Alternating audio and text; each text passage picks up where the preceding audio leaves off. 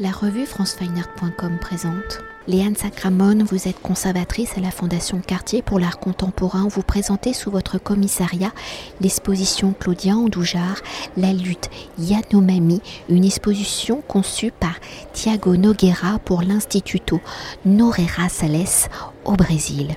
Alors présentant plus de 300 photographies de l'artiste brésilienne Claudia Andujar ainsi que des documents historiques et des dessins réalisés par des artistes Yanomami, l'exposition se veut être le reflet d'une vie d'un peuple où depuis les années 1970, Claudia Andujar a consacré sa vie à la photographie à la défense des Yanomami peuple amérindien de l'Amazonie brésilienne, une œuvre qui reflète donc les deux aspects indissociable de la démarche photographique de Claudia Andoujar, l'une artistique, l'autre politique, où l'association de ces deux aspects ont permis de jouer en faveur de la défense des droits des Indiens Yanomami et de la forêt qu'ils habitent. Alors née en 1931 à Neuchâtel en Suisse, Claudia Andoujar s'installe au Brésil en 1955 où elle entame donc une carrière d'artiste et de photojournaliste.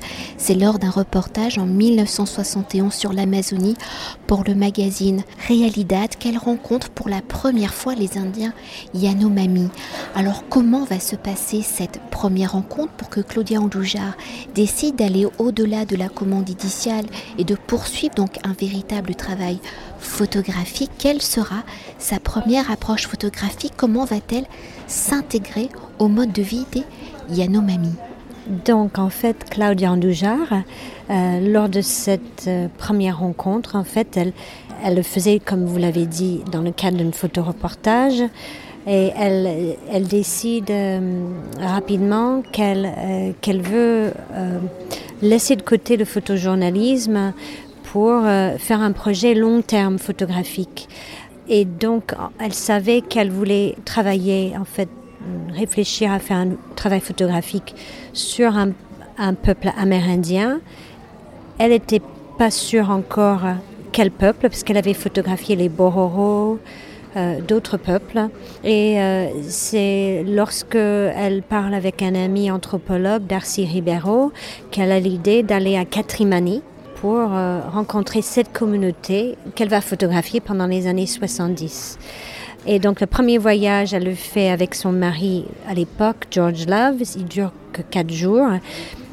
Mais euh, euh, elle va obtenir un bourse Guggenheim qui va lui permettre justement de poursuivre ce travail. Et elle va rencontrer un missionnaire qui s'appelle Carlo Zacchini qui va l'introduire auprès du communauté, la communauté Yanomami de Katrimani et qui va lui permettre de, de le connaître, de mieux comprendre la culture. Et euh, avant de commencer à photographier, elle voulait d'abord passer du temps avec les Yanomami et essayer de, de comprendre, de les comprendre, mais rapidement euh, elle est invitée à participer à des expéditions de chasse et, petit à petit, elle noue un lien avec cette communauté et commence à prendre des photographies. Si Claudia Andouja rencontre pour la première fois, on l'a évoqué, les Indiens Yanomami en 1971, c'est depuis 1978 que l'œuvre de l'artiste est devenue indissociable à la défense des Yanomami. Alors quel est cet événement qui va propulser, on imagine un événement plutôt politique, propulser Claudia Andoujar dans une défense active du peuple Yanomami de son habitat? Comment va-t-elle mettre justement son écriture plastique au service de cette lutte et peut-être pour mieux appréhender les enjeux? S'attarder sur quelques œuvres séries? Et là, je pense à Marcados ou à Genocide of the Yanomami, Death of Brazil 1989-2018. Un peu après qu'elle commence à photographier Yanomami en 1971, le gouvernement brésilien, la dictature euh, militaire à l'époque, brésilien, euh, décide de, d'ouvrir l'Amazonie à l'exploitation à la fois agricole et un peu plus tard euh, minière et à la colonisation. Et dans le cadre de ce projet, il décide de construire une route qui s'appelle le périmétral nord. Et cette route faisait partie d'un réseau routier, la transamazonienne, et il traversait, elle traversait le territoire Yanomami. Et ce contact avec le monde extérieur va mener petit à petit à la destruction du mode de vie des Yanomami et aussi à la propagation, à l'introduction des épidémies, des maladies infectieuses euh, qui, qui, va décimer des villages euh, entiers. Et Claudia voit dans ce qu'elle considère comme un génocide un parallèle avec son propre expérience en Europe, le génocide qu'elle a vécu elle-même en Europe. Et euh, elle, elle, commence à lever sa voix contre euh, ce projet du gouvernement et elle est expulsée du territoire Yanomami en 1977. Mais euh, cette expulsion ne fait que renforcer sa détermination et à partir de 77-18, elle, elle met de côté euh, sa carrière artistique, ça devient secondaire pour elle par rapport à la cause Yanomami. Et en 78, elle va fonder avec Carlo Zacchini, le missionnaire qu'elle a rencontré au début des années 70, et Bruce Aber, l'anthropologue, un ONG qui s'appelle le CCPY, qui est voué à la défense des droits territoriaux et culturels des Yanomami. Et pendant 14, 14 années, elle va mener une bataille euh, pour démarquer un territoire contigu pour les Yanomami. Alors pour poursuivre, si l'œuvre de Claudia Andoujar est essentiellement hein, visuelle, comment les Yanomami y prennent-ils la parole Ce peuple allant bien au-delà donc ici du sujet photographique, comment l'artiste et les Yanomami ont-ils donc travaillé ensemble? Claudia, quand elle euh, crée le CCPY, elle va impliquer aussi David Kopenawa, qui est, euh, qui aujourd'hui porte-parole de la communauté Yanomami et ils vont voyager dans le monde entier pour justement euh, éveiller les consciences à, à, la situation au Brésil. Et donc elle va travailler main dans la main. David Kopenawa devient son compagnon de lutte aussi bien que Bruce Albert et, et Carlo. Et peut-être quand même pour évoquer l'aspect visuel de ces photographies, quand on rentre, on est surpris par euh, ces couleurs, et là je parle plutôt de la forêt amazonienne, que l'on découvre magenta. Alors si on ne sait pas, en fait ce sont des films infrarouges qu'elle a utilisés, alors comment peut-être elle a détourné le vocabulaire euh, photographique pour euh, donner peut-être plus de puissance justement au message qu'elle veut transmettre? Claudia, en fait, quand elle commence à, à photographier les Yanomami dans les années 70, euh, elle, a, hum, décidé de, commencer à expérimenter diverses techniques photographiques.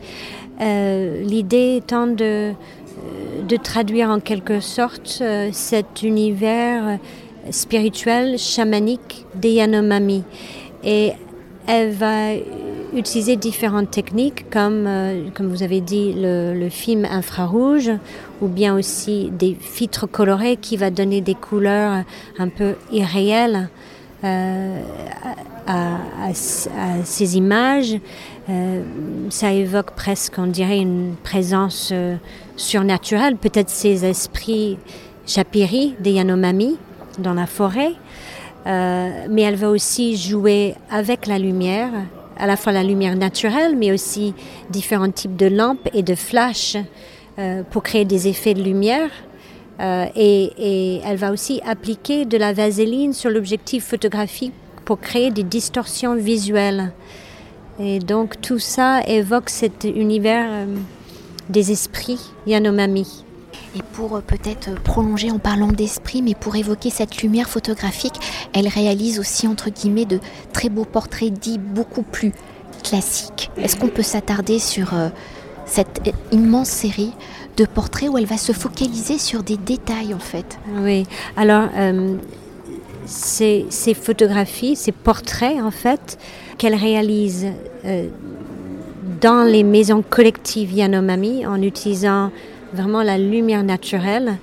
Elle prend vraiment le temps pour connaître chaque individu.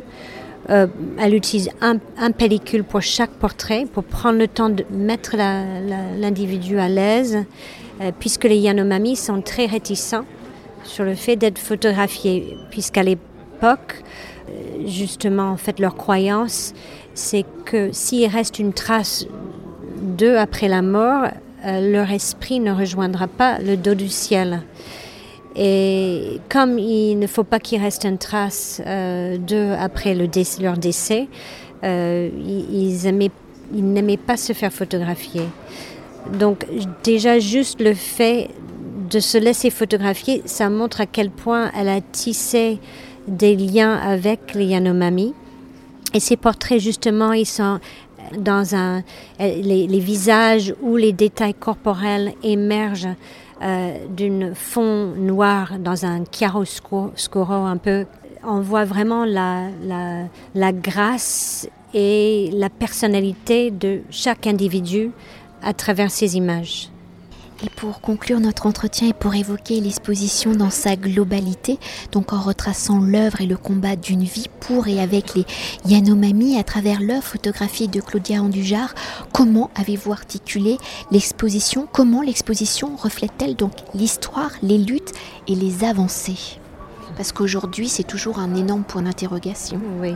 Alors l'exposition, elle est divisée en, deux grandes parties. La première partie est vouée justement à ce travail qu'elle a réalisé avant son expulsion du territoire Yanomami entre 1971 et 1977. Et on montre les séries importantes de cette période, la forêt, la maison, la forêt, elle montre euh, justement, elle a pris euh, beaucoup des photos de cette série pendant les expéditions de chasse. Euh, la maison, il y a beaucoup de photographies qui ont été prises à l'intérieur des maisons collectives Yanomami. Et dans l'autre salle, le Reaou, qui montre justement ce grand rite intercommunautaire et funéraire des Yanomami on voit justement des images euh, euh, de différentes étapes de ce rite et notamment la prise du yakoana, cette euh, puissante hallucinogène qui vient de l'écorce de l'arbre yakoana. Et au sous-sol, donc la deuxième partie de l'exposition où à partir de 78, qui montre comment Claudia Andoujar a utilisé sa photographie à des buts politiques. Et on termine quand même avec une installation à la fin, une projection euh, vidéo, euh, enfin, donc plutôt peut-être photographique et sonore. Oui, il y a une projection audiovisuelle, une installation qui a été recréée spécialement pour cette exposition euh, qui date de 1989. Donc c'était un énorme travail de recherche de la part de Thiago Nogara, commissaire de l'exposition, et qui, qui était réalisé euh, pour euh, dénoncer justement le projet du gouvernement de l'époque qui était de, de démarquer le territoire Yanomami, bien sûr, mais en 19 réserves isolées en fait ce qui va à l'encontre de la mode de vie de Yanomami, qui sont des chasseurs-cueilleurs, qui ont besoin d'un territoire contigu, pas en réserve isolée. Et donc, pour protester cette, euh, mesure proposée par le gouvernement, elle décide de réaliser cette œuvre euh, absolument magique où euh, elle va replonger dans ses archives et refotographier, ces images en utilisant des filtres colorés. Et ils sont projetés sur 12 12 euh, écrans en bas dans, euh, l'étage inférieur de la Fondation Cartier. Et on a, euh, ces images racontent l'histoire des Yanomami. Et c'est accompagné par un, un bande-son de, de, la compositrice Marlouis Miranda, qui mélange à la fois la musique expérimentale avec des chants cérémoniaux Yanomami. Merci beaucoup. De rien. Cet entretien a été réalisé par franceweiner.com.